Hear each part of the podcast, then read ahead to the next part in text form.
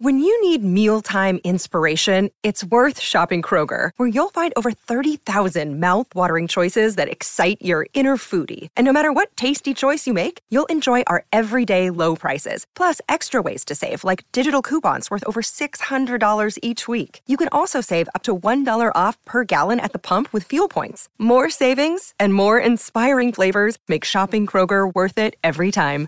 Kroger, fresh for everyone. Fuel restrictions apply. En países como el nuestro perduran algunas leyendas que no mueren. En Mérida y pueblos cercanos, por ejemplo, aún quizás existen personas que le rezan al ánima de Gregorio Rivera para que haga aparecer objetos perdidos o robados. Pero, ¿y quién era ese Gregorio Rivera? ¿Y tendrán algo de cierto unos eventos fantasmales relacionados con él? Nuestro insólito universo. Cinco minutos recorriendo nuestro mundo sorprendente. Hace ya casi 200 años, no solo en Mérida, sino casi toda la región andina, Gregorio Rivera era conocido como un hombre recio y embraguetado. Famoso además no solo por su mal carácter, sino gran habilidad para hacer negocios por lo que su posición era bastante holgada. Pero, y además de lo anterior, era extremadamente celoso de su esposa Josefa, mujer honesta y fiel a toda prueba.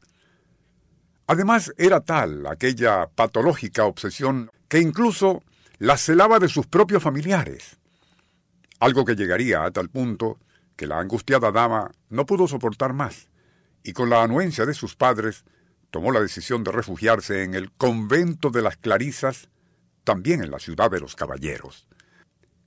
Cuando Rivera supo de la huida de su esposa, fue tal su furia demencial que armándose de una escopeta morocha, corrió hasta el convento decidido a sacarla de allí a como diera lugar. Pero las monjas, temiendo por la vida de Josefa, si se la entregaban, apelaron al obispo de la ciudad para que las apoyara en su negativa a entregarla. Fue aquello lo que desencadenaría una tragedia que incluso culminó con ribetes sobrenaturales.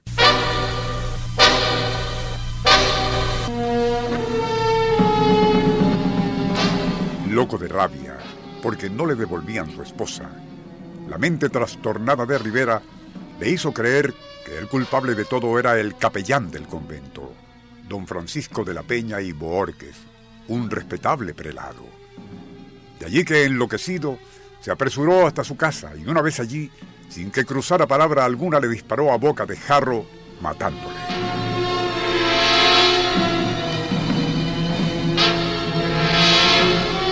Dándose cuenta de la barbaridad que había cometido, el asesino huyó a caballo hacia el monte, cabalgando toda la noche por entre hondonadas, serranías y veredas montañosas, hasta que, más o menos a las 3 de la madrugada, le sucedió algo escalofriante.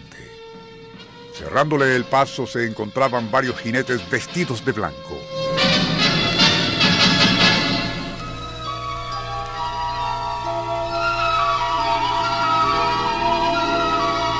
Dos de ellos, con voces cavernosas, le preguntaron hacia dónde se dirigía de mala gana, pero impresionado por el tono y apariencia de los desconocidos, Rivera tartamudeó que viajaba hacia un lugar llamado San Rafael en la frontera con Colombia. Pero los jinetes de blanco, colocándose a su alrededor, le ordenaron que más bien le siguiera a ellos. Sería así como ya casi al amanecer, tras una larga y extenuante cabalgata en medio de aquellos jinetes fantasmales, el asesino se dio cuenta horrorizado de algo increíble. Y era que tras esa jornada sepulcral, y sin saber cómo o por qué, se encontraba de nuevo en Mérida.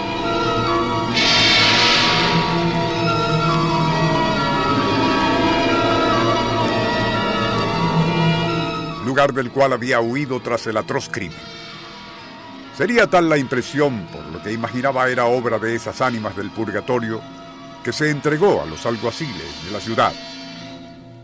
Sumariamente juzgado, sería fusilado en la Plaza Mayor de Mérida. Y según cuenta la leyenda, Antes de morir se arrepentiría públicamente no sólo de haber asesinado a un religioso, sino de acusar de adúltera a su fiel esposa, doña Josefa. Tal como se comentó al inicio, es posible que todavía en Mérida y poblaciones cercanas haya quienes le rezan al alma de Gregorio Rivera para que haga aparecer objetos perdidos. Ignoramos por qué en el más allá le dotaron de esa facultad.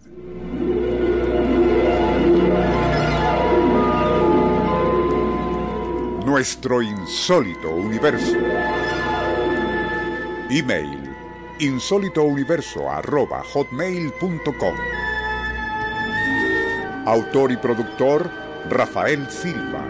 Operador técnico José Ergueta y Francisco Enrique Mijares. Les narró Porfirio Torres.